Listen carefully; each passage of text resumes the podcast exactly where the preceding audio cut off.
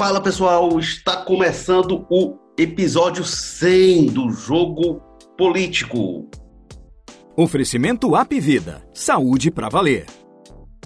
Episódio 100 histórico do Jogo Político e vamos ter um episódio especial.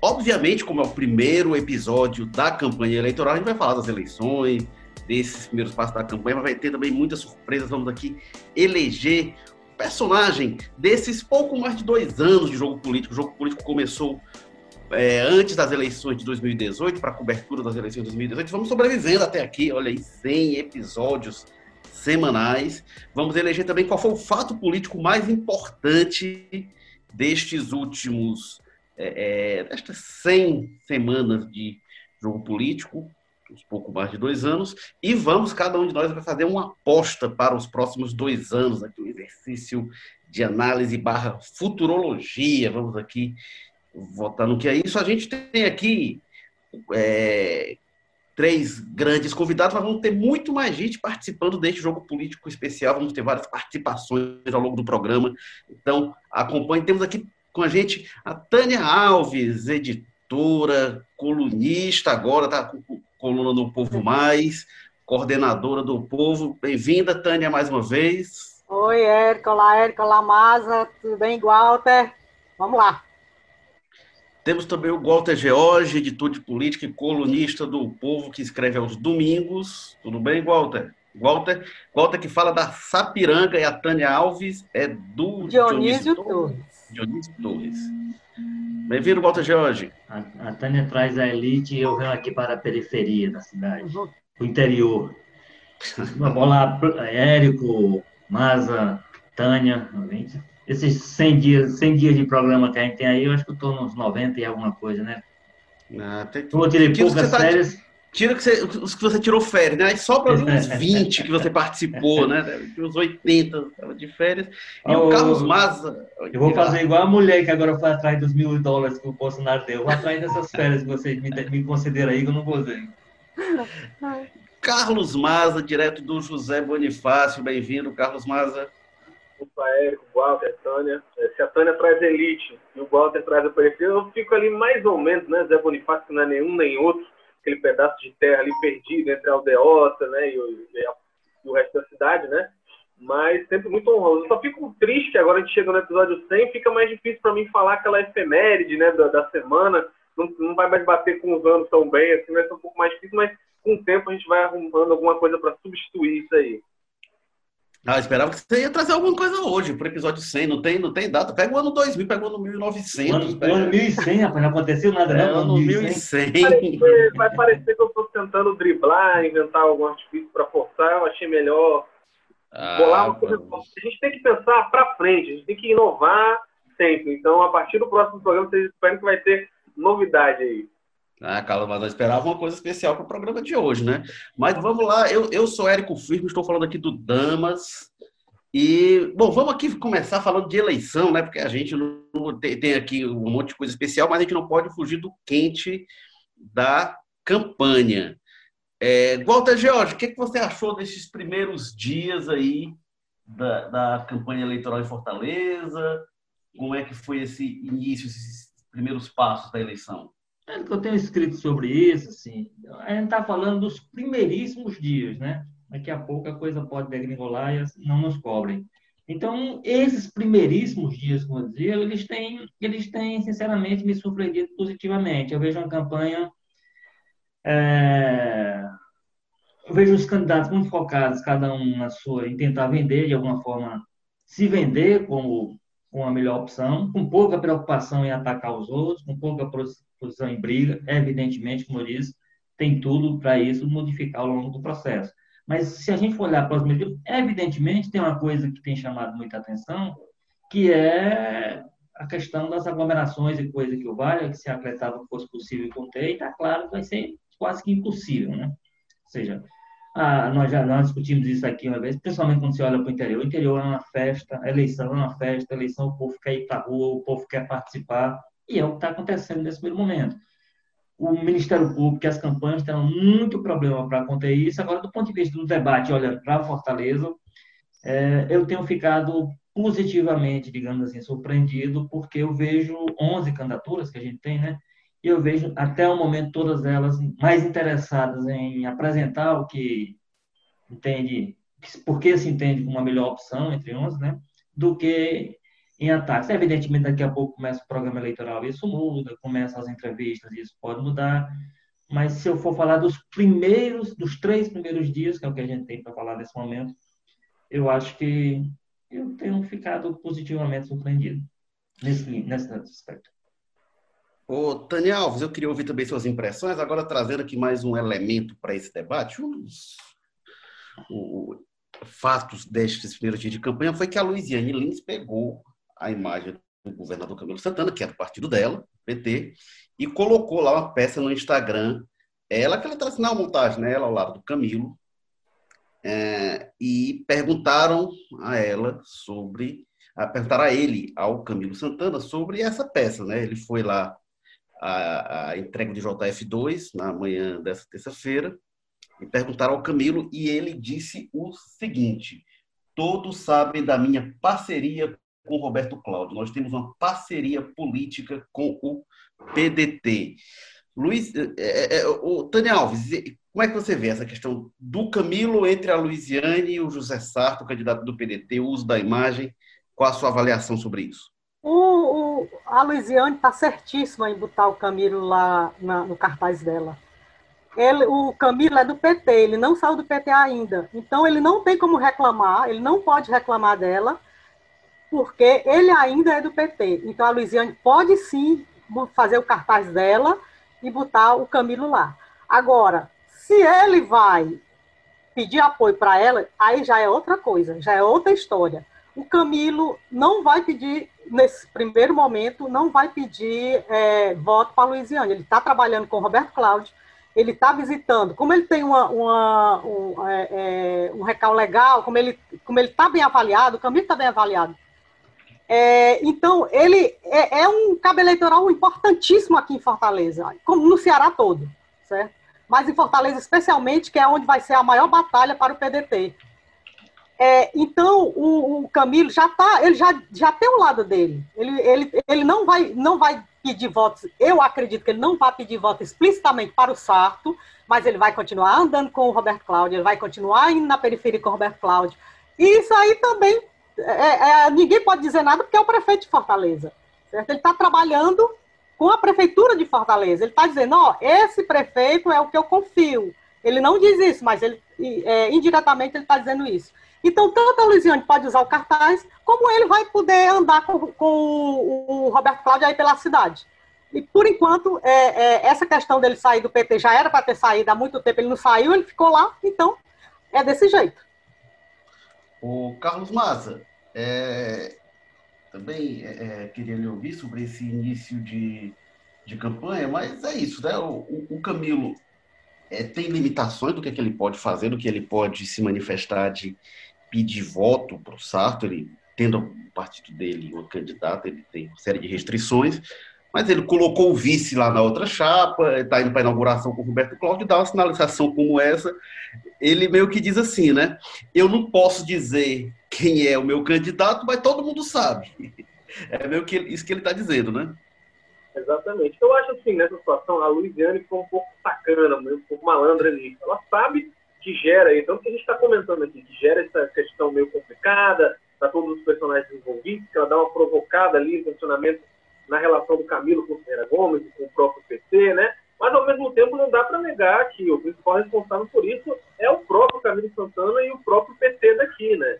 É, se ele deixou aberto espaço para isso, enfim, a Luiziane também tem um pouco de razão aí a usar isso. Se ele tivesse tomado uma postura mais firme, como a Tânia lembrou, ele não estaria sujeito a esse tipo de constrangimento. Então, a culpa é muito dele também.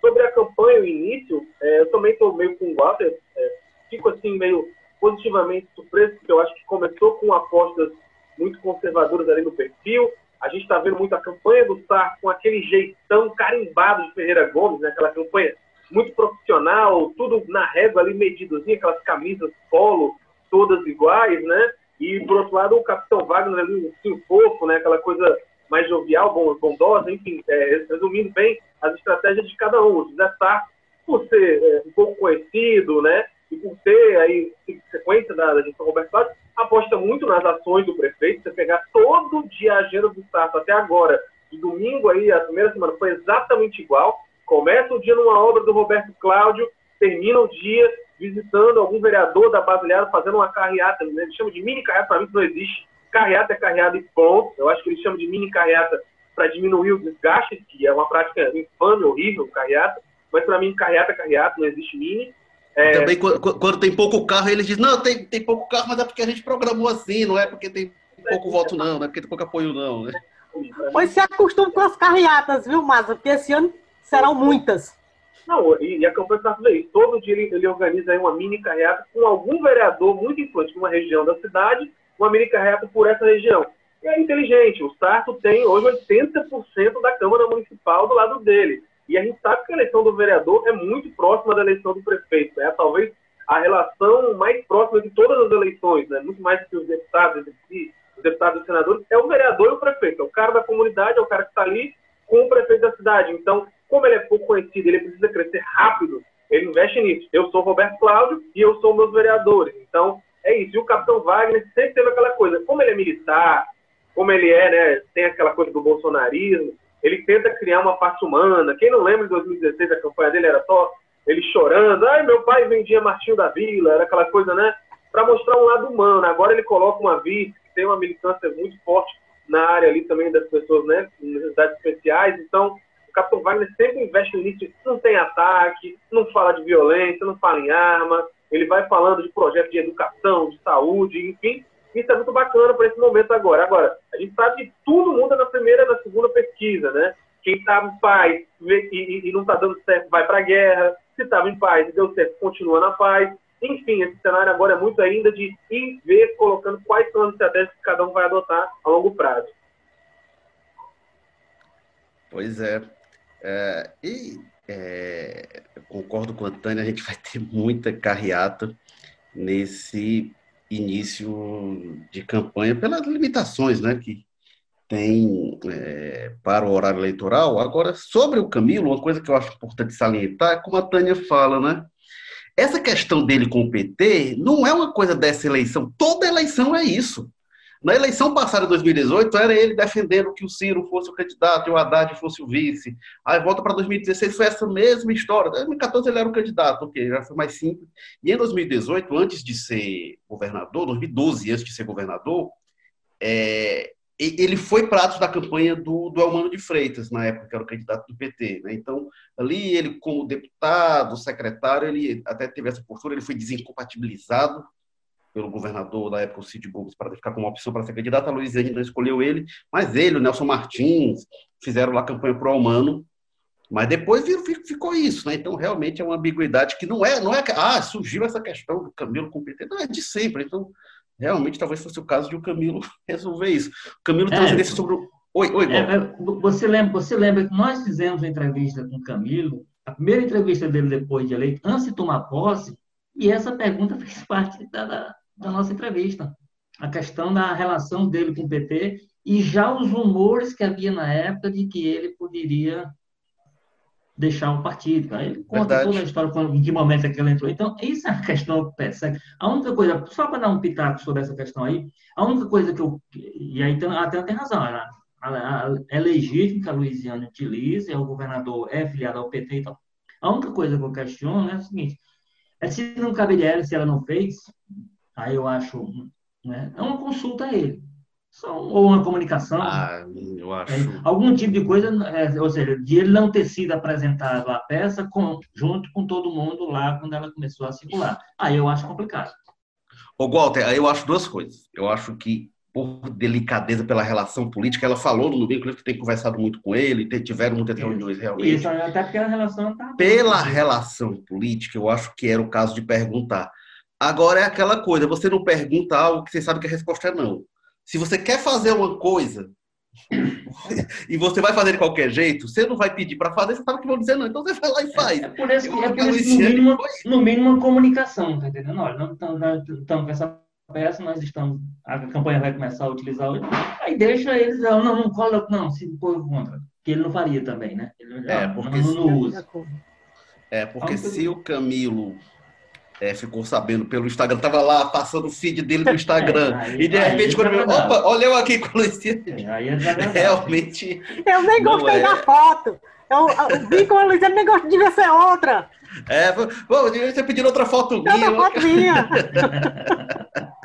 nem que tenha surgido como uma piada, alguém fez a montagem, alguém kkkk, publica isso aí no Instagram.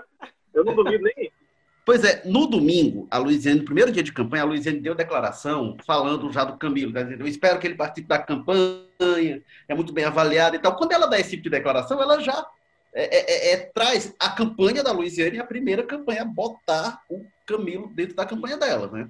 Agora, tem essa agenda paralela que o, o Maza tem dito, né? Do, o, o Sarto é visitando obra, foi até visita com o prefeito, e em paralelo o Roberto Cláudio vai inaugurando obra, aí sem o Sarto, porque o Sarto como candidato não pode estar presente, mas vai inaugurando obra, e várias com o Camilo. Uma é agenda administrativa, outra que é de campanha. Você tem que ver com a lupa para perceber a diferença. É, para entender qual é uma e qual é outra. Essa fronteira eu acho, inclusive, complicada. É, mas é isso, né? É, é uma campanha paralela em que vai, vai se misturando, e até agora é, é interessante, porque eu acho que é, é, a narrativa que vai dominando a campanha, essa, essa, o uso da imagem do Camilo nesses primeiros dias, né? E consegue, inclusive, ofuscar é, a presença do, é, é do Capitão Wagner, né? Que, larga na frente, mas essa disputa interna vai mobilizando as atenções nesse início de campanha. Mas, gente, vamos então passar para a parte especial deste jogo político 100. Vamos aqui falar, eleger os personagens desses últimos dois anos, desses 100 episódios que passaram é, é, pelo jogo político. E vamos é, é ter aqui alguns convidados.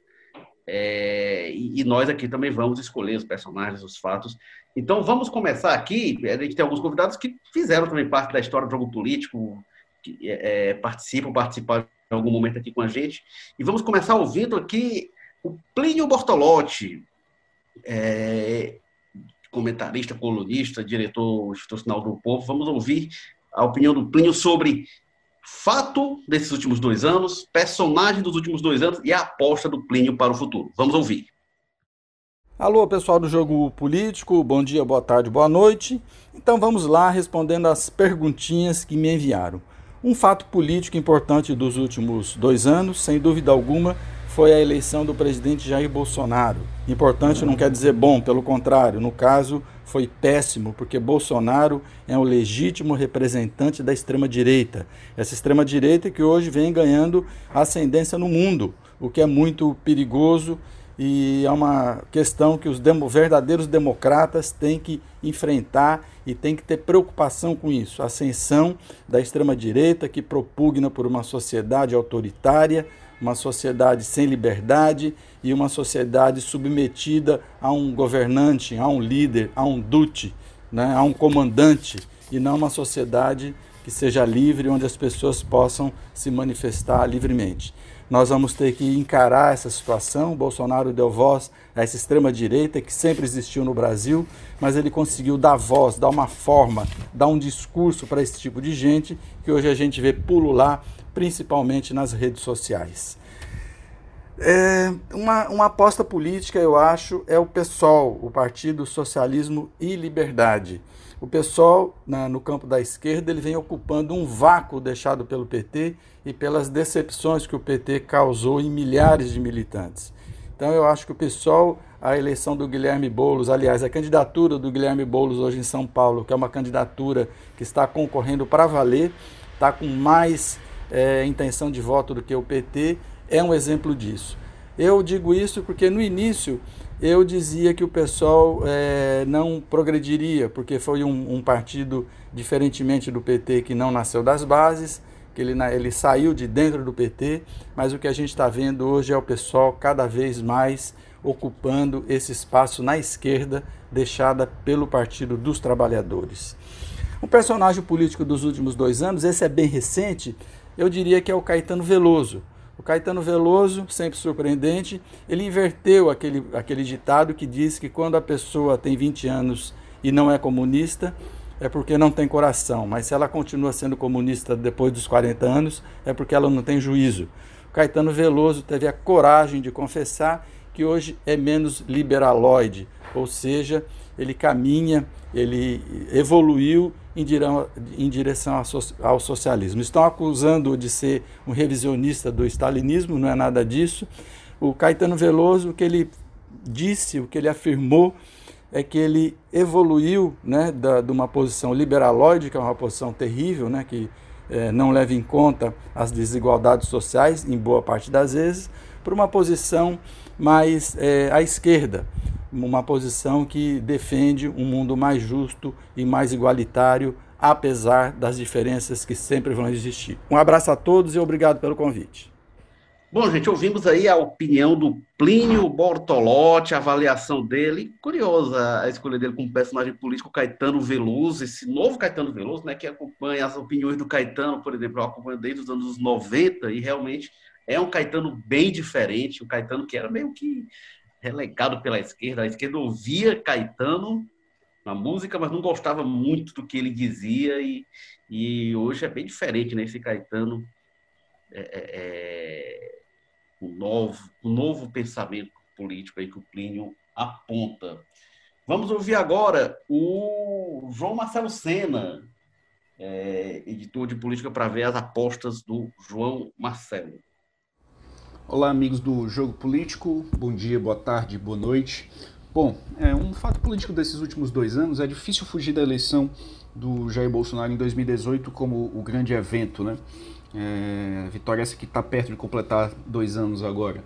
É, a vitória dele sacudiu as estruturas do cenário político brasileiro e é impossível negar que Desde então, as ações do presidente foram o centro das grandes turbulências políticas é, pelas quais o, o, Brasil passou e ainda passa.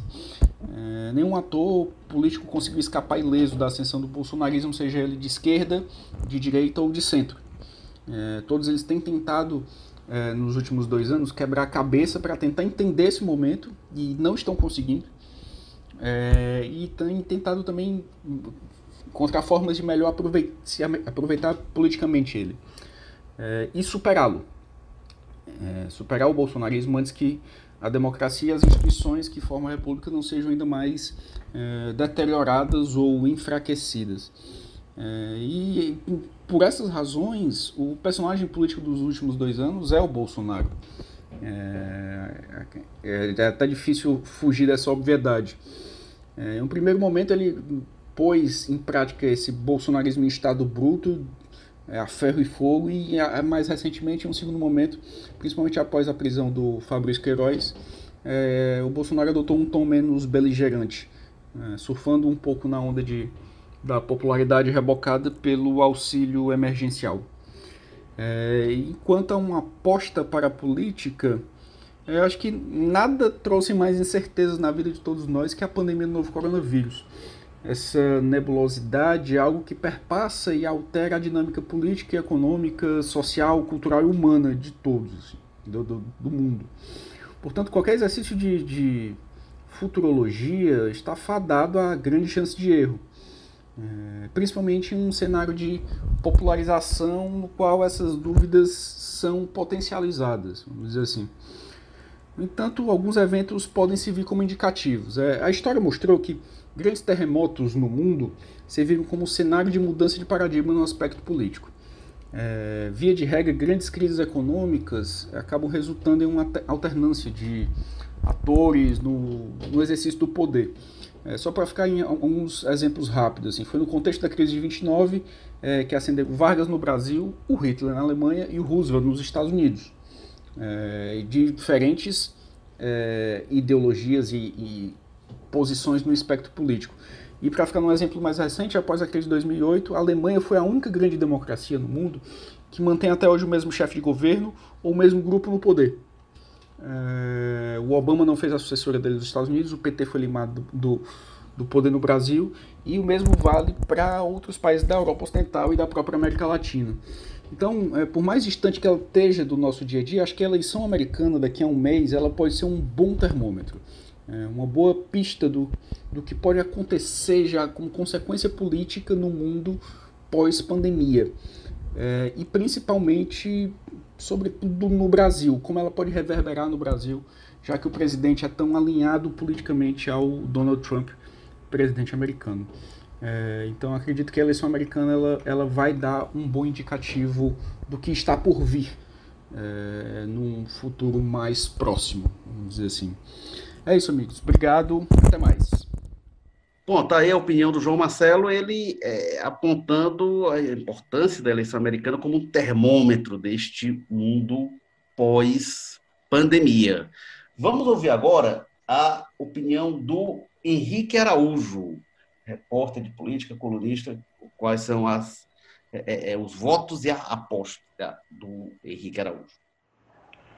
Bom, uh, eu acho que não tem como fugir da eleição do presidente Jair Bolsonaro em 2018. Acho que é o fato mais importante da política nacional dos últimos dois anos e acho que isso determinou muita coisa que a gente está vivendo agora, né? inclusive a competitividade de alguns personagens da política que estão disputando cargos, ah, ah, tanto na, no legislativo quanto no executivo. Então, a chegada do Bolsonaro ao poder uh, o principal cargo do executivo do país, abriu uma, uma, uma janela de acontecimentos, né? permitiu que houvesse transformações, é, mutações no cenário e na paisagem política brasileira de 2018 para cá. Acho que por isso é, a eleição dele foi o fato é, que mobilizou mais, causou mais mudanças, digamos assim, no cenário nacional. Por sua vez, eu acho que é natural e lógico que o próprio presidente seja o, o grande personagem político é, brasileiro dos últimos dois anos. Né? Acho que não há outro nome é, que rivalize em termos uh, não só de polêmicas, mas de, de, do, da, de mudanças e de, e de alterações na correlação de forças e de episódios políticos que acabou protagonizando. Né? Em relação a, a uma aposta política, acho que algumas no, no, de, de, de, num horizonte mais imediato uma, e, e outras é, um pouco mais distantes, para brincar um pouquinho aí com, a, com, com os dois anos, então eu queria projetar o cenário de 2022, não é?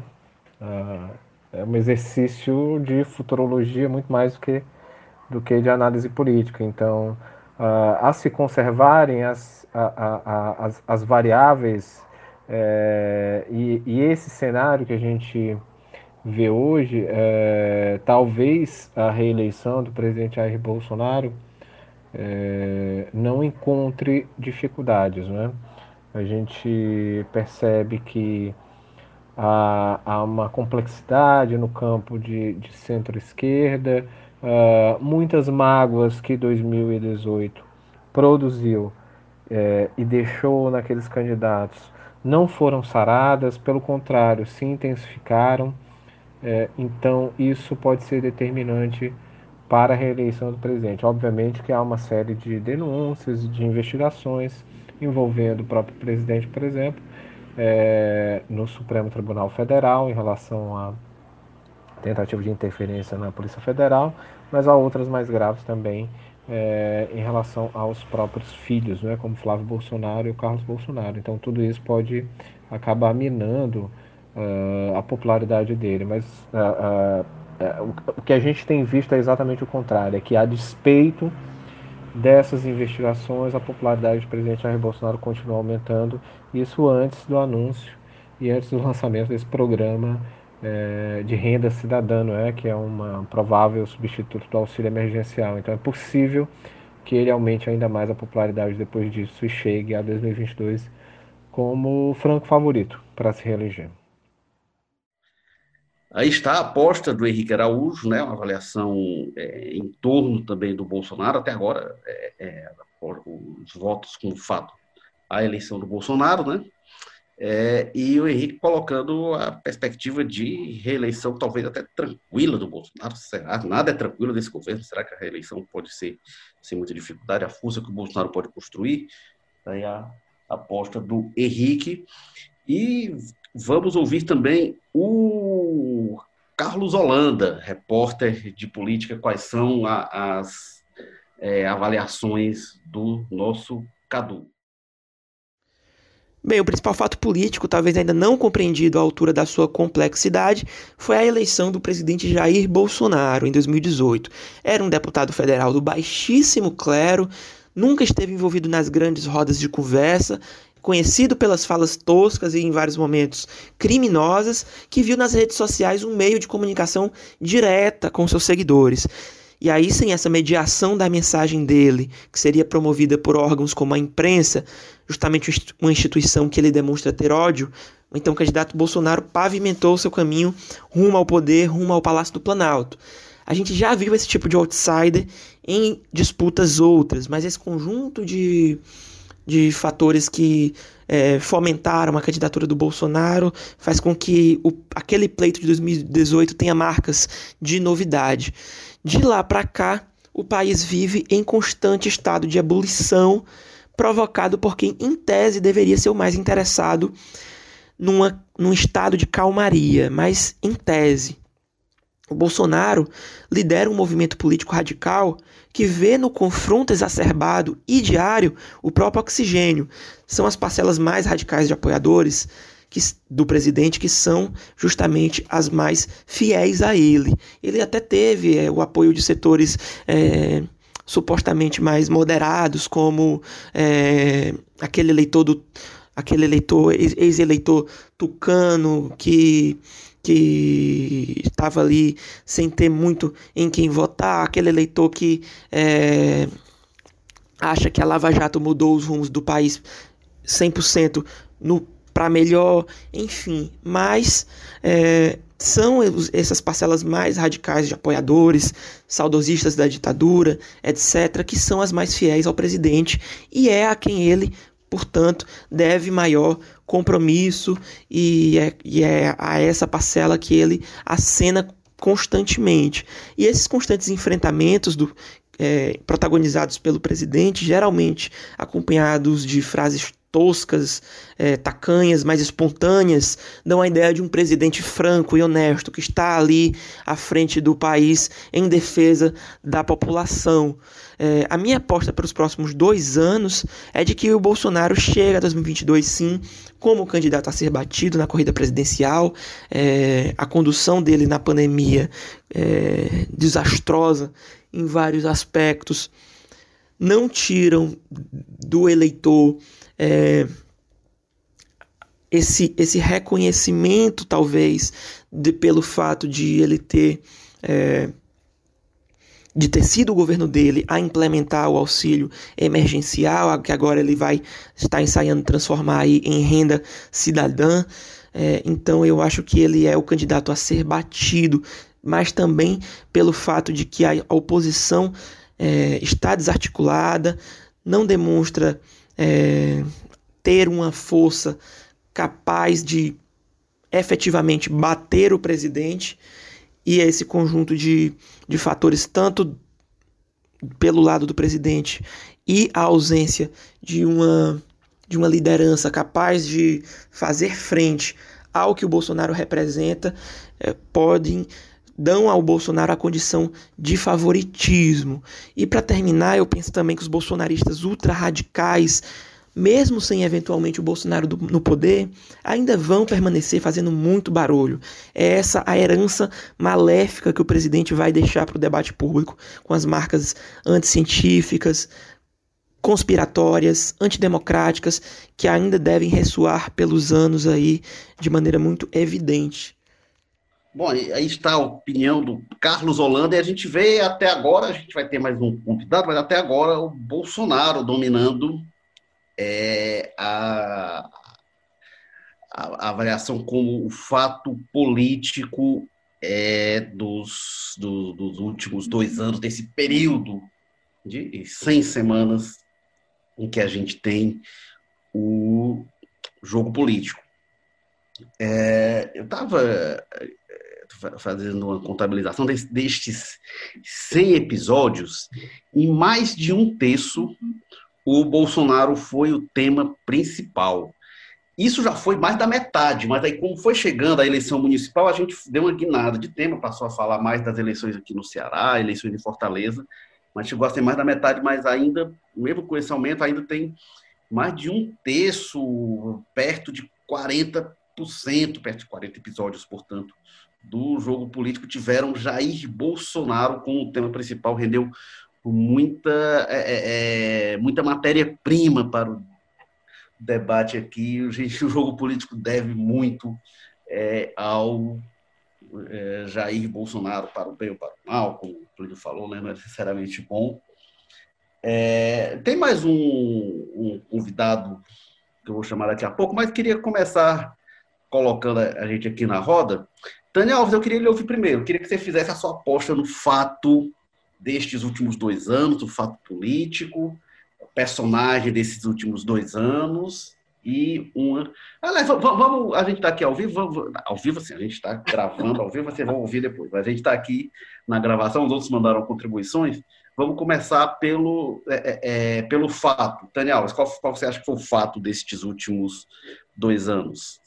Um fato que me deixou muito animado que eu considero muito importante nesses últimos dois anos foi é, o fortalecimento do movimento negro. Tanto nos Estados Unidos, sempre existiu, o movimento negro sempre existiu, mas nos últimos anos, principalmente nesse ano, ele ganhou uma força estupenda. E isso tem se espalhado pelo Brasil também. A gente tem conhecido personagens negras, a gente tem, tem é, é, entrado em contato com gente que trabalha o tema, a gente tem conhecido cientistas, e como a população do Brasil, a maioria de negros, é, isso é um movimento muito importante para o nosso país. Essa coisa que vem de fora, que está se espalhando pelo mundo, é, é, com o movimento de vidas negras importam, que é, é, quando você vê que a maioria, que, que a violência ataca muitos negros, quando você bota luz sobre isso, é, isso traz uma, uma, uma força muito grande para o Brasil e para o mundo. Então, o movimento desses últimos dois anos, eu coloco o movimento negro, que está fortalecido. Tânia, uma, uma, ótima aposta, inclusive porque é um movimento multifacetado, né? Que eu acho que é, é muito importante para que ele seja bem sucedido. A gente tem o, o, o movimento do Vidas Negras Importam, o movimento de rua que vai lá, as manifestações, mas ele ganha corpo para além disso. Então a gente vê nas artes, né? E aí tem muita visibilidade com o Oscar, mas é muito além disso nas artes, nos esportes. A gente vê na nossa vida, na nossa atividade jornalística, a gente vê é, é, é fontes negras é, é nas reportagens participação de, de negros nos espaços.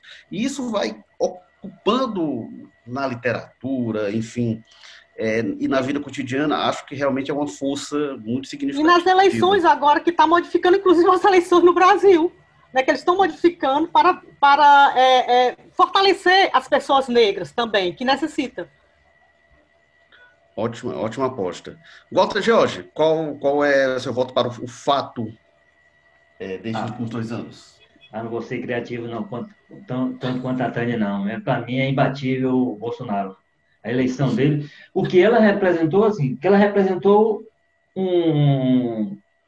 Assim, ela simbolizou a escolha dele, um movimento que já vinha, né? Na história das redes sociais e tudo. Mas o que ele detonou a partir da eleição, o que ele possibilitou que descobrisse, se descortinasse diante de nós, é uma situação que, para mim, no, impacta nesses últimos dois anos e impactará possivelmente ainda por muito tempo, até se, isso ser recomposto é, da maneira o que o, que o que está acontecendo no Brasil como, como resultado da eleição do Bolsonaro que ainda pode acontecer, eu acho que é uma é uma situação é, de um peso histórico muito grande. Evidentemente, a gente está no meio da confusão, então muita coisa a gente o distanciamento histórico depois vai permitir que as pessoas entendam o tamanho da situação, o drama, da tragédia, enfim, do problema que a gente que a gente está vencendo. E para mim o Bolsonaro é o símbolo disso. E aí a gente já discutiu isso aqui, com, inclusive com a capacidade de comandar um governo que não tem absolutamente nada para mostrar, não tem resultado positivo, mas mesmo assim tem essa, essa capacidade de, no meio de uma situação como a gente está vendo hoje, por exemplo, o quadro da pandemia, de recuperar a imagem, de se fortalecer e tal.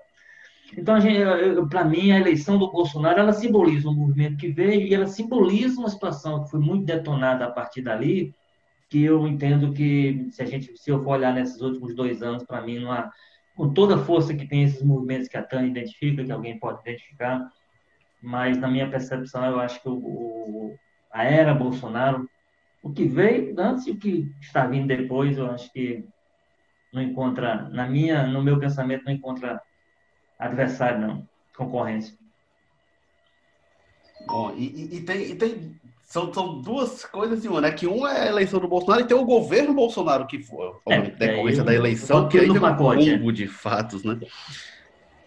É, Carlos Maza, qual é a sua seu voto para o fato dos últimos dois anos? Olha, registrar rapidamente que eu amei a da Tânia, fiquei com inveja, inclusive. É, a minha é um pouco mais viajada, eu talvez tome um pouco de tempo para explicar, juro que eu vou tentar ser o mais breve possível, mas os, os outros votos são curtinhos, é só esse aqui que eu vou talvez falar um pouco mais.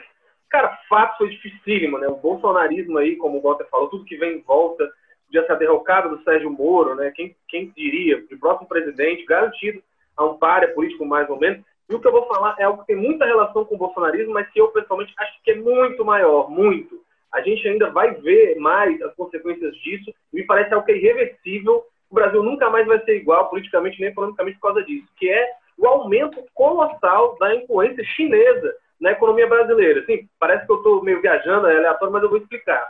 Porque a gente sabe que o Bolsonaro tem aquela postura de puxar saco do Trump, continência bandeira americana e tudo mais, só porque parece que ele gosta, pessoalmente, de parecer submisso ao Trump. Ideologicamente, isso é interessante para a base dele. Mas, na, na realidade, o que a gente viu nesses últimos dois anos, é, por essa fumaça do bolsonarismo para os Estados Unidos, foi uma escalada gigantesca da influência chinesa na nossa vida. Né? Em 2018, as exportações para a China eram 20 e poucos por cento ali, no máximo num quadrimestre para 26, isso é um recorde de exportação para a China. No primeiro semestre de 2020, esse ano, foi para 40%. Então a gente não tem ainda noção do que, que isso significa, né? O que, que é isso? É basicamente soja. Soja para alimentar pouco, que é a principal fonte de alimentação da China. É, a população chinesa cresceu, enriqueceu muito, começou a precisar de muito mais comida, né? Porque eles educaram muito a população, cresceram muito de industrialização, e a China não quer gastar água nem terra plantando soja, porque é um país que prefere se industrializar. Então eles terceirizaram essa soja para gente, que preferiu se desindustrializar. E segue um caminho contrário das grandes potências. Então, é, no ano passado, o último levantamento mostra que 70% da nossa soja já era vendida para a China. E eu aposto com vocês, que a gente vai chutar, que vai aumentar esse ano, vai ser mais ainda, sendo que aumentou a soja. Então, aumenta a demanda por soja da China, aumenta a demanda dos nossos produtores por terras.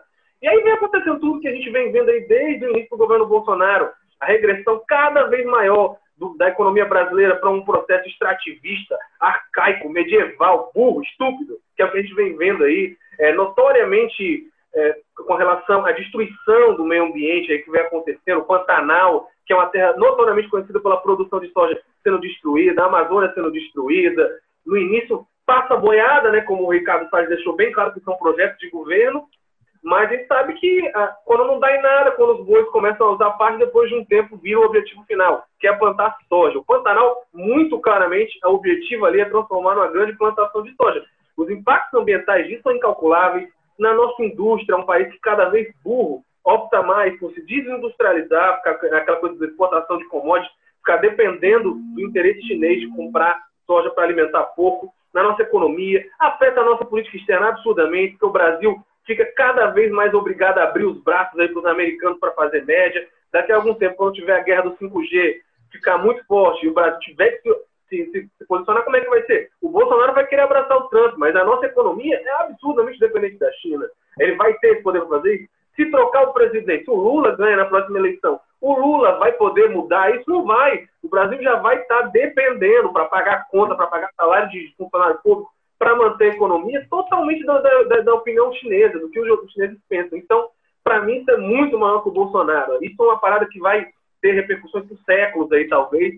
Estou exagerando, claro. Mas tipo, é uma coisa que não vai ser uma mudança de governo que vai mudar isso. A gente vai virar aí um lacaio da China aí por um bom tempo, totalmente dependente de uma cultura altamente destrutiva da nossa própria indústria e do nosso próprio meio ambiente. Ou seja, o Bolsonaro falou tanto mal de China, que a bandeira não vai ser vermelha, mas está virando sim. Bom, tá aí. Será que o Bolsonaro vai. a gente vai ver sobre o governo Bolsonaro esse aumento da hegemonia chinesa, é uma coisa que tem acontecido já nos últimos anos, né? E vamos ver como vai ser. Bom, a minha aposta, eu tinha pensado aqui em várias coisas, mas eu vou, é, é para não deixar de, embora esteja contemplada nas falas. Ah, você, vai, você, vai lutar sua aposta?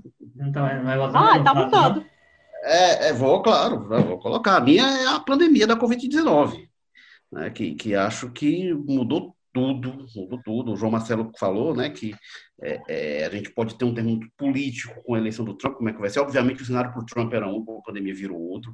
O governo Bolsonaro também muito afetado, governadores, prefeitos, eleições municipais, economia muito afetada. Acho que o mundo, acho que daqui a 100 anos, quando a gente olhar para agora, acho que o que vai ficar como uma grande marca é um ano que teve uma pandemia que mudou tudo. E vamos ouvir tá, o último convidado que a gente recebe aqui, o Eliomar de Lima, que gravou também, fez é, é, é, suas avaliações e apostas sobre os últimos dois anos. Vamos lá. Olha, eu destaco que nos últimos dois anos um fato político marcante foi o motim das polícias, da Polícia Militar no estado do Ceará em fevereiro deste ano. Foi traumático para todos, para a população, teve é, sua influência na área da política também, e eu creio que isso merece até hoje reflexões.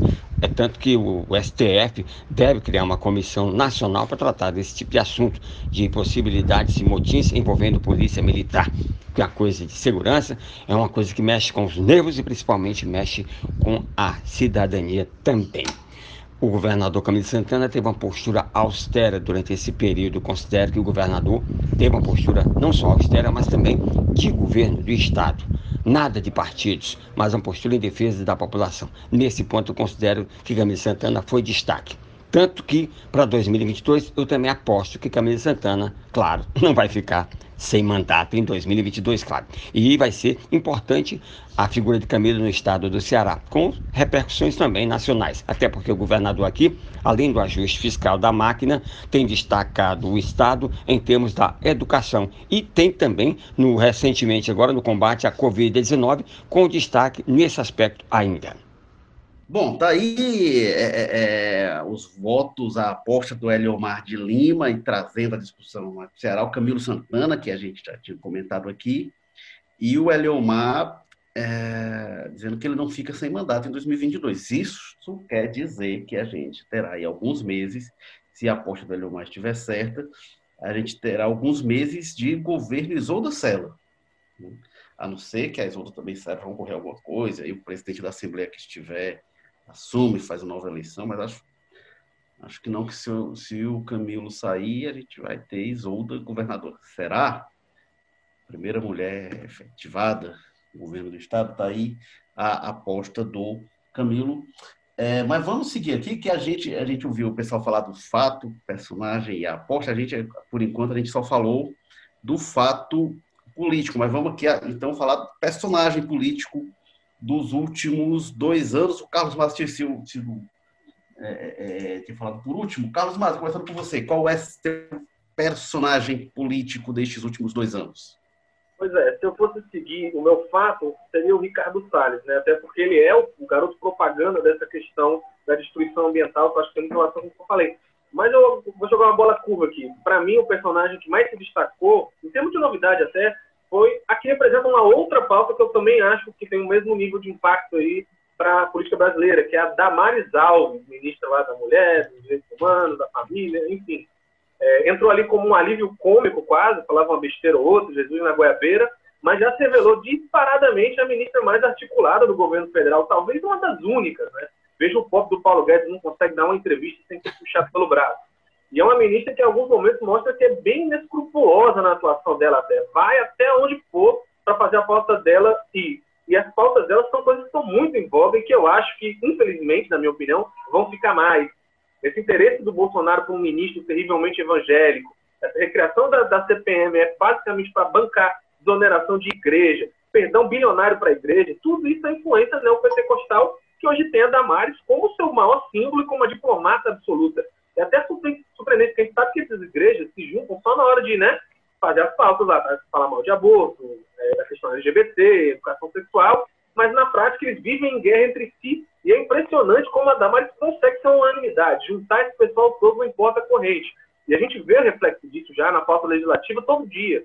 Às vezes mais silenciosamente, como naquela articulação de portarias, obrigando a notificação de estupros em que houve gravidez da Polícia Federal, veja que sadismo, é, e outras nada silenciosas, como naquela suspeita de que gente do próprio ministério dela teria vazado informações de uma criança de 10 anos que foi vítima de estupro, foi fazer um aborto e deu de cara com uma milícia de fanáticos religiosos em volta do hospital, ali para exigir que não acontecesse, chamando uma criança de 10 anos de assassina, obrigando ela a entrar no, no porta-malas do carro. Eu acho que essa pauta evangélica, religiosa, radical vai crescer muito, é algo que não vejo hora para acabar no Brasil, e eu coloco a Damares como símbolo maior, por isso ela é minha personagem dos últimos dois anos. Tânia Alves, quem é, é sua personagem, ou seu personagem? É, é, a maioria da, do, das pessoas que opinaram aqui é, escolheu o Bolsonaro. Eu vou o contrário. É, eu vou de um personagem da, de, que, é, que, muito popular, certo? E que faz esse contraponto ao Bolsonaro. Eu vou de Felipe Neto. É, eu, eu já acompanho o Felipe, Felipe Neto nas redes há algum tempo, por curiosidade mesmo. E vi a, a mudança que ele fez, a diferença que ele faz na questão da, da, de saber trabalhar com as redes. Isso é muito importante ah, hoje. Como, como ele trabalha, como ele sabe trabalhar com isso. Certo? Ele fez algumas ações muito, muito importantes, apesar de que não, eles não querem, ele não quer ser político, mas ele faz algumas ações, fez durante esses dois últimos anos, algumas ações importantes, como aquela compra dos 10 mil livros para doação, certo? É, a escolha dele como uma, entre os 100 mais influentes da Time, isso também foi uma coisa importante, junto com o Bolsonaro. Ele estava lá junto com o Bolsonaro por outros motivos, certo? não foi a questão política, por outros motivos, mas ele estava lá. Então, isso é importante. É importante a gente ter esse tipo de, de, de pessoas que saibam trabalhar bem com as redes sociais. Isso pode levar outro rumo para a nossa política.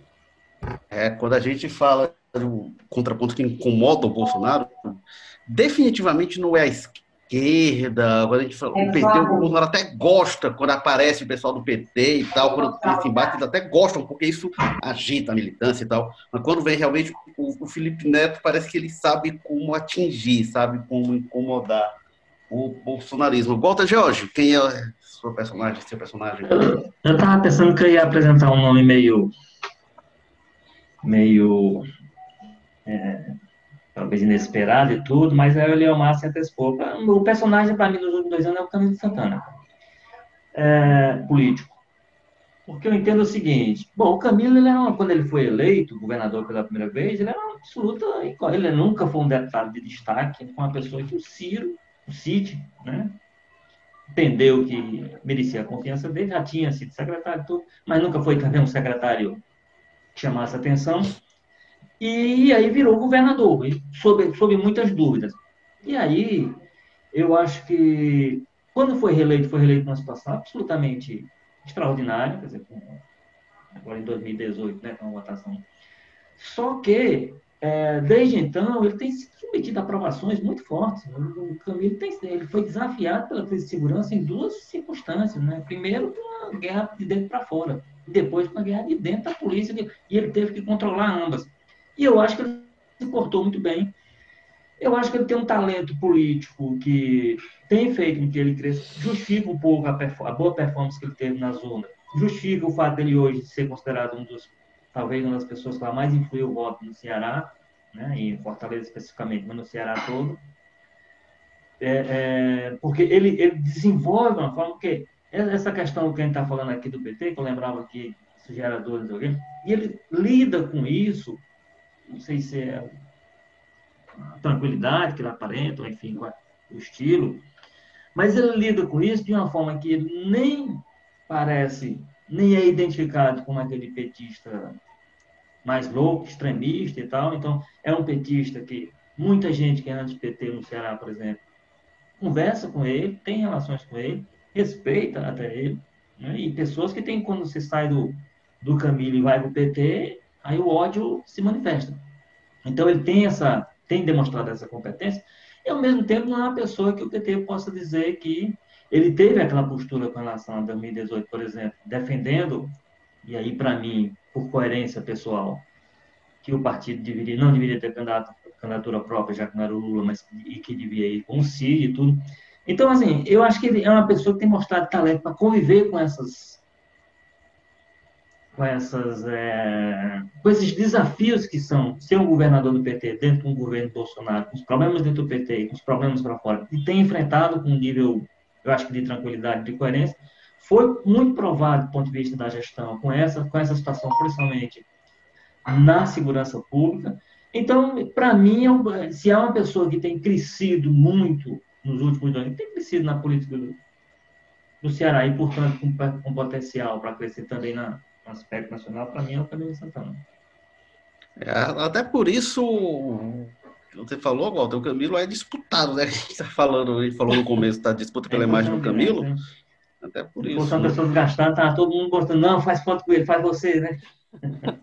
E o Camilo, ele tomou posse, tava, a crise da segurança estava horrorosa, estourou uma crise na saúde, estava é, no meio da seca mais prolongada da história do Ceará, não era a pandemia, né? A pandemia agora que enfrentou. É, e ele tinha, né? Ele vinha ali o a era Cid Gomes toda com governos aliados, né? Até o governo do partido dele, do PT. E aí ele assume e começa o movimento do impeachment da Dilma. No ano seguinte a Dilma cai. E, então assim foi realmente administrado. Muito provado, eu acho. Problema. E uma coisa curiosa, o Camilo não tem obra dele. Você vai ver assim, ah, eu entrego um monte de obra, mas a grande obra do governo Camilo, quase tudo é obra que já vinha. Quase tudo foram obras herdadas. Vai ter assim, ah, o Camilo começou e terminou essa obra. Não, não tem, e acho que não precisa para ser o grande governo. Tem um monte de projeto aí por terminar realmente. Tem um que ele não vai que começou com, com o CID, que ele não vai terminar, que é o Cinturão das Águas, é, que é uma obra monumental, isso vai demorar vários governos ainda. Mas ele tá, dá prosseguimento às coisas, inclusive tem coisas que ele é, é, recebeu para tentar solucionar. Uma ele está encontrando aparentemente a solução e a outra não, né? Um, que ele não, ele não conseguiu dar jeito ainda no aquário, que é uma obra lá parada ainda. Um dos abacaxis que o Cid deixou para ele, e outro abacaxi ele parece que está tentando descascar, que é a linha, é, a linha leste do metrô. Não, o aquário, eu, eu já estou a favor da tese de implodir e fazer uma praça ali, acesso ao mar e pronto, esquece. O que se perdeu, perdeu, porque aquilo ali está um prédio perdido já e aquilo ali não vai dar mais em nada. Bom, o meu personagem, eu fiquei dividido, eu votei na pandemia como fato, e eu fiquei entre a pandemia, esse fato que é nosso aqui, presente local, mas é um fato global, e um fato muito cearense que foi a onda de ataques de 2019, a maior onda de ataques da nossa história como símbolo da crise da segurança. Então, no personagem, eu vou votar no personagem que já encerrou o ciclo, mas olhando os dois anos para trás, votar no secretário André Costa, como símbolo do que o inclusive, apontou, o motim da Polícia Militar, que foi ali o momento que o, o, Costa meio que murchou e até começou ali, provavelmente, a saída dele. É, na onda de ataque ele já tinha ido bem, e é um personagem que até nos, nos é, ele entrou em 2017, né? Então, desse, desse período que ele ficou, ele movimentou demais a, a política cearense, a polícia, a segurança foi um personagem importante. E acho que o que vier, é, é, inclusive da eleição, a relação da polícia com o Wagner e tal, que ele, vamos lembrar, ele entrou como contraponto ao capitão Wagner. É, eu acho que o que o Wagner hoje se assim, passa pelos acertos, pelos erros do, do André Costa. Inclusive, se fosse um outro momento, né, antes do motim e tal, talvez o Wagner tivesse até menos força do que tem hoje, mas esse contraponto que ele representava, ele foi se esvaziando. Mas aí é o meu personagem, dois anos para trás, meu voto é ele. E vamos aqui, aqui para o que interessa, né? Agora a gente fazer as apostas, né? A gente tem apostas aí ousadas, né? Sobre a eleição americana. O, o João Marcelo dizendo que a eleição americana vai ser um, um ponto importante para a gente é, é entender o que vai acontecer no mundo político pós-pandemia, é, apostas de que o Bolsonaro vai ser um homem a ser batido, do, o Henrique, o Cadu, o Tarol, vai, pode ter uma eleição, reeleição até fácil.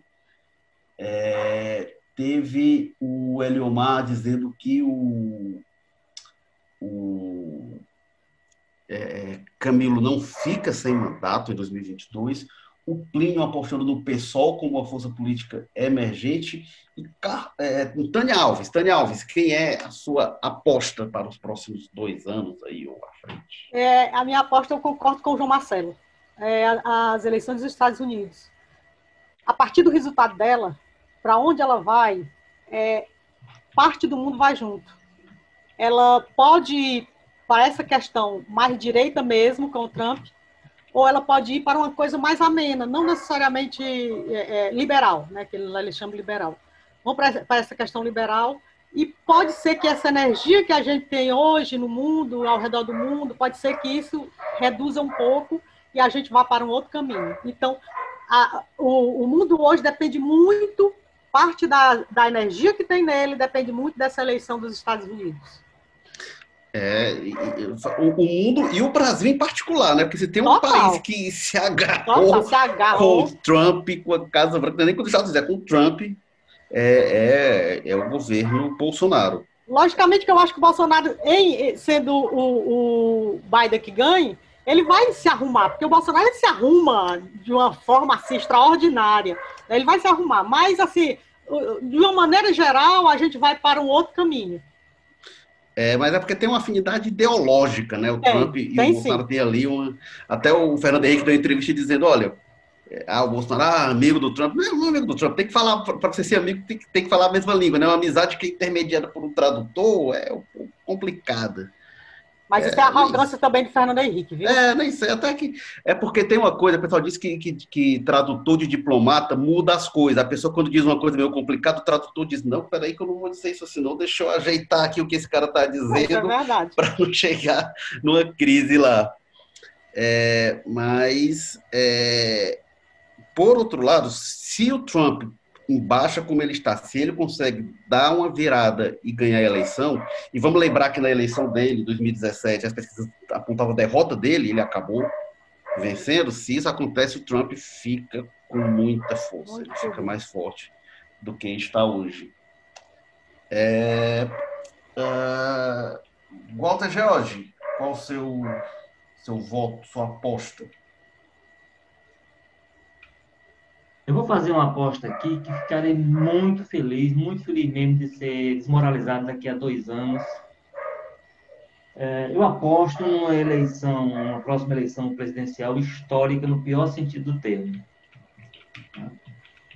É, todos os cenários que eu projeto para quando nós chegarmos na eleição, ah, o único cenário que pode, poderia é, transformar essa minha hipótese em, em nada seria o Bolsonaro se desmoralizar e se acabar e chegar absolutamente sem chance nenhuma na eleição de 2022, não é o que está projetado, né? Então, eu acho que a gente vai ter, talvez, um dos períodos mais complicados da história do Brasil no processo eleitoral de 2022. A gente vai ter um, um Bolsonaro candidato à reeleição reproduzindo na décima potência o comportamento que o, o Trump tem hoje, né? chegando a dizer, chegando a se recusar, no caso do Trump, se recusar a, a, a garantir para um repórter que a transição dos Estados Unidos seria tranquila se ele perdesse. O Bolsonaro, vamos lembrar que em 2018, ele questionou o modelo eleitoral o tempo todo, manteve esse questionamento, porque disse que teve mais votos do que as urnas, tais urnas que ele condenou, as urnas eletrônicas, que o modelo não. Então, esse Bolsonaro, com chance de se reeleger é, em 2022, tendo cargo, tendo a estrutura, tendo, como ele já demonstrou, absolutamente nenhum poder de utilizar, pudor de utilizar tudo isso para viabilizar suas ideias, seus projetos, suas intenções, né? É, num processo eleitoral, nós teremos uma situação no país, uma situação, infelizmente, uma situação que eu projeto, uma situação dramática demais. O Bolsonaro sem nenhuma disposição de entregar esse poder, sem nenhuma disposição de entregar isso pacificamente, caso perca. Se ele ganhar, por outro lado, vai acumular forças e aí virar um Bolsonaro pior do que do que nós temos hoje, né? Então, o Bolsonaro fortalecido por uma reeleição, com um novo mandato, portanto, achando que pode, inclusive, mais do que ele. Que ele ainda deram ainda sofreu um freio de, de arrumação nos últimos tempos, se aquietou um pouco, está gostando dessa história nova, mas vamos lembrar que o Bolsonaro, alguns meses atrás, era aquele que queria fechar o Congresso, queria ir, botar o exército dentro do STF. Aquele Bolsonaro continua intacto, ele está aí, só está um pouco controlado. Então, nós vamos ter esse processo. Se ele, por um lado, se reeleger, se reelegerá com força e aí virá, esse Bolsonaro reemergirá com muito mais força. E se ele perder, ele vai criar uma situação nesse país que não sei se a nossa democracia, infelizmente, estará preparada para resistir. Então, enfim, o cenário que eu traço para daqui a dois anos é o pior cenário possível que a gente possa é, projetar para o quadro político. Eu acho que é uma eleição com potencial, pelo que está desenhado hoje, para colocar a nossa democracia muito em risco. Infelizmente. E eu repito, eu gostaria muito dessa gravação ser esfregada na minha cara daqui a dois anos, fazer assim, em termos de previsão, você não está com nada. Gostaria muito de ser muito desmentido por essa projeção que eu faço hoje para 2022. Carlos Maza, sua aposta. Mas, você me perdoe, mas eu vou tirar uma onda aqui, que eu vou fazer duas. Mas a segunda é uma, mais uma, uma piada, jocosa, mas é rapidinho. Duas é... paga, paga em dobro, viu? Pagar duas fichas. É, eu acho que a escolha do ministro do STF, que o Bolsonaro indicar, vai ser a escolha política mais marcante do governo inteiro. A gripezinha não vai ser nada. Tudo isso aí, essas polêmicas que teve, vão ser pequenas diante desse nome que vai sair aí, lá da fumaça, lá do Palácio do Planalto, para substituir a saída do Celso de Mello. E vai ser um ministro abertamente bolsonarista, mandar engavetar tudo, absolutamente tudo que inclui o governo. Vai ser um ministro militante às patas de tudo isso aí que foi interesse do Bolsonaro. Eu tenho até nas dúvidas se alguém falar que tem que proibir a coisa do Marcelo, esse ministro vai voltar que ele acha que tem que proibir mesmo. Então eu acho que vai ser um ministro militante, ultra-bolsonarista, que não vai vir lá só para defender a família Bolsonaro, como também para causar, né, para ter uma demarcação ideológica muito forte, que é horrível para o STF, já não está numa situação muito boa com a sociedade. É, mas eu quero também fazer minha segunda aposta, que é a volta dos maldi da maldição dos vices de Fortaleza. Para ser sincero, eu não tenho nada para sustentar isso. O Elcio Batista, que é o vice do Sarto, não tem perfil de quem acha. A Camila, vice do Capitão Wagner, menos ainda. O da Luiziane, então, nem se fala, o Vladson. Mas eu vou apostar nisso mesmo assim, porque maldição é maldição. Então, quem foi eleito não, fatalmente vai romper com o seu vice. Eu tenho certeza disso. Estou dizendo aqui, pode printar, pode gravar e cobrar daqui a dois anos. Dois anos ah, não, mas, mas olha, Olha, mas eu acho que o vice que mais tinha cara, o vice que tinha mais tamanho, né, mais estofo até hoje era o Moroni, né? E tá aí, o vice foi o único que não rompeu, né? O Américo Barreira, todos os outros que vêm desde dele. Dessa vez o negócio vai todo mundo ficar surpreso, nunca imaginei, mas vai romper. Olha, o Elcio eu até não duvido não, mas se for a Camila, eu ficaria surpreso. Mas agora vamos para outra aposta, é aquela. Deus tenha misericórdia dessa nação, né? Como diria o Eduardo Cunha. Eu só não sei, viu, mas eu não sei se o Bolsonaro vai numa aposta dessa não, porque tem uma coisa, ele indica quem ele quer e o Senado vota. Então eu não sei se ele vai colocar um nome treslocado Olha, passa não, viu? Dependendo de quem for, acho que. Você tem, nomes que estão, você tem nomes que estão bem avaliados. Por exemplo, lá o André Mendonça.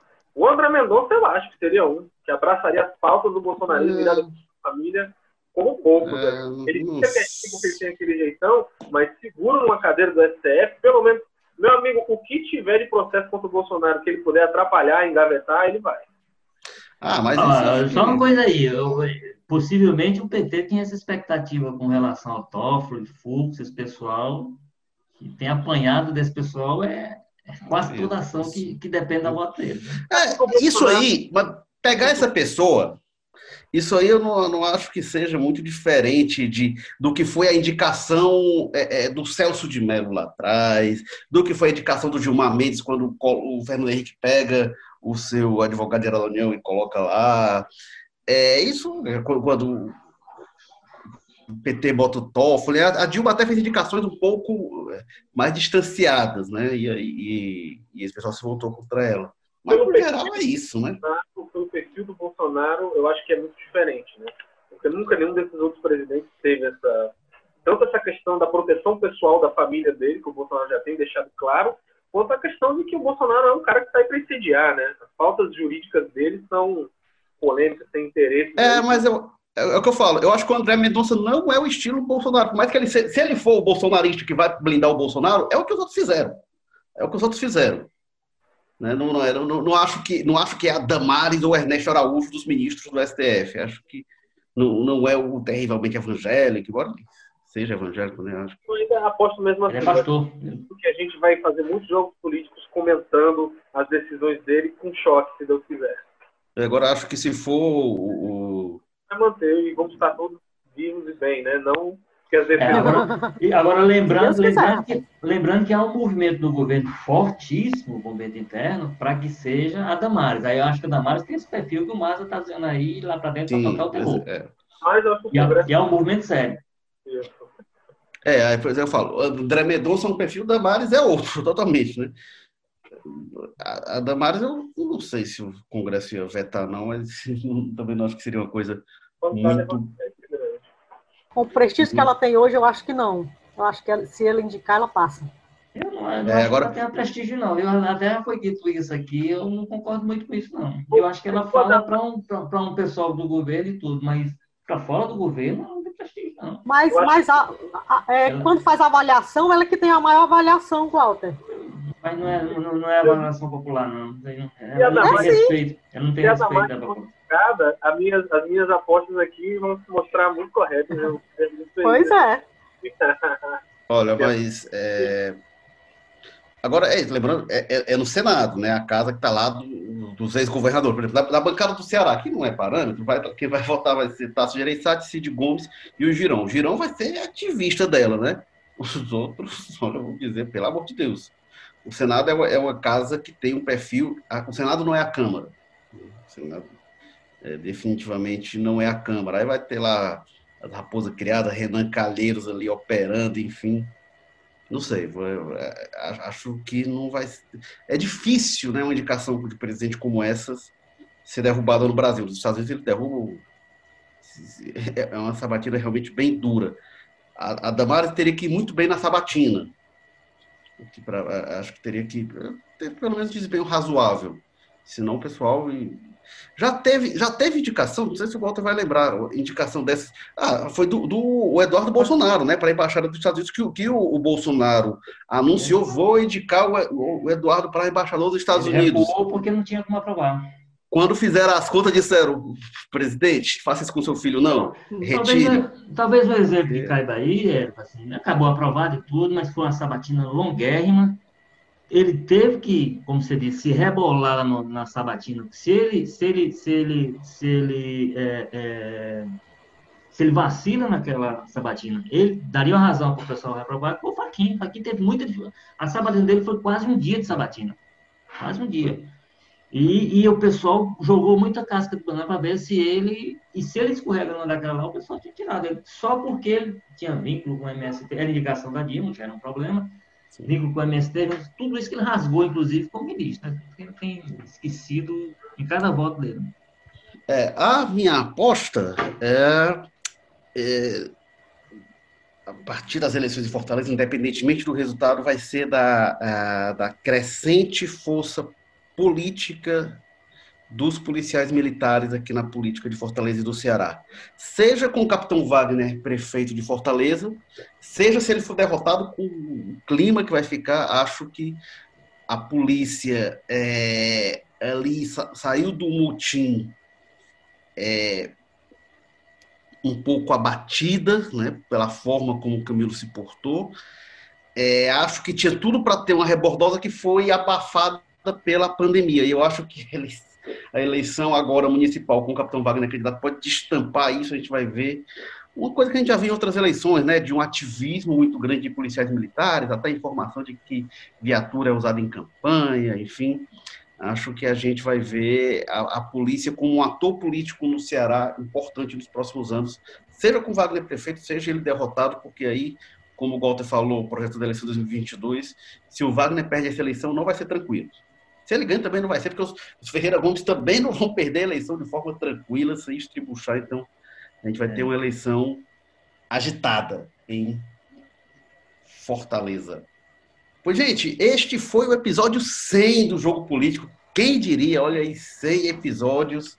Espero que vocês tenham gostado desse episódio especial. Queria fazer um registro também, é, um, um outro podcast, podcast colega nosso de política, que mandou um alô pra gente no episódio 21, as cunhãs das queridas Inês Aparecida, Camila Fernandes e a Evelyn Rebouças, mandaram um alô pra gente no episódio 21, a gente manda de volta também, gosto demais das cunhãs, um, um podcast muito legal de política, quem conhece demais do assunto, três baita profissionais, trabalhei com a Camila e com a Evelyn. O, o Walter, não sei se a Ana também, a, a Tânia também, acho que a Tânia também trabalhou com, com, com os três, né? Três pegaram a ideia parecida. Três ex-profissionais do, do, do, povo, é, e três queridos que. E aí, nesse episódio, a gente aproveita para mandar esse abraço também para é, é, é, as meninas que fazem as cunhas. Recomendo demais o podcast. E. É, é talvez a maior jornalista política da história do Ceará. Olha aí. E é, é, as cunhãs que, com o jogo político e tantos outros podcasts, fazem parte deste assunto que tem sido discutido no Twitter nos últimos tempos, da chamada podosfera cearense, este assunto trepidante. Mas fica um abraço aí para as meninas. E o Jogo Político, episódio 100, que teve produção edição e produção Mariana Vieira, o editor-chefe do Jogo Político que trabalhou como nunca para este episódio 100, articulou com todo esse pessoal que participou aqui com a gente, nosso Tadeu Braga, editor de política Walter George, diretor executivo de jornalismo Ana Nadaf, Eric Guimarães, diretor-geral de jornalismo, o Arlen Medina Neri. Muito obrigado, Carlos Maza, aí do José Bonifácio. Opa, Érico, Walter, foi um prazer participar do episódio 100 ano 100, o ano que o Império Romano atingiu a marca de 300 mil soldados em seu exército, marcando assim, o surgimento do maior exército da história da humanidade na época. Virou uma marca que foi muito utilizada e que foi muito importante até para a profissionalização do militarismo em todo mundo, essa força aí que até hoje mexe na política de todo mundo. É, você não esperava por essa, viu, Eric? Olha aí, não, você não me decepcionou. Eu tava, tava um pouco desapontado com você. Foram quantos? Quantos soldados? 300 mil. Na época foi um marco. É, houve celebrações de marchas. Foi tipo um grande marco dessa virada aí. E é isso. Olha, imagina quantos candidatos não sairiam daí, né? Se fosse hoje os militares na política. Obrigado, Tânia Alves. Sempre uma honra tê-la conosco. Tânia aí do Dionísio Torres. Por nada, é, é um prazer participar com o Maza, com o Guado, com você e com essa turma toda que hoje deu a opinião sobre os fatos do, do passado e do presente e do futuro. Valeu. Obrigado, Walter Jorge, aí das florestas, das, da Sapiranga e as cutias. Cuidado correndo, que você vai perder, viu? Os pintacilgos cantando. Vamos ver, vamos ver o, que, é o que vai sobrar disso depois do trator que o ministro passou ontem. Pois é. Rapaz, aí, pois é, mangue, restinga, tá tudo aí. O conselho. Bom, ok, Érico, Tânia, mas agora rumo ao episódio 200, não é isso, Érico? Rumo ao episódio 200. Vamos lá, o que, o que. Olha, do 100 para cá, a gente teve onda de ataques de facções criminosas, teve pandemia, motim, teve Bolsonaro. O que vai acontecer até o episódio 200? Deus nos abençoe e até lá. Obrigado, gente. Assine o Povo Mais, a plataforma multi-streaming de jornalismo e cultura do povo. Você encontra em um só lugar notícias, reportagens especiais, documentários, séries, podcasts, livros, programas ao vivo e cursos do Povo Mais, muito mais conteúdo. É isso, pessoal. Até a próxima. Valeu. Oferecimento App Vida. Saúde para valer.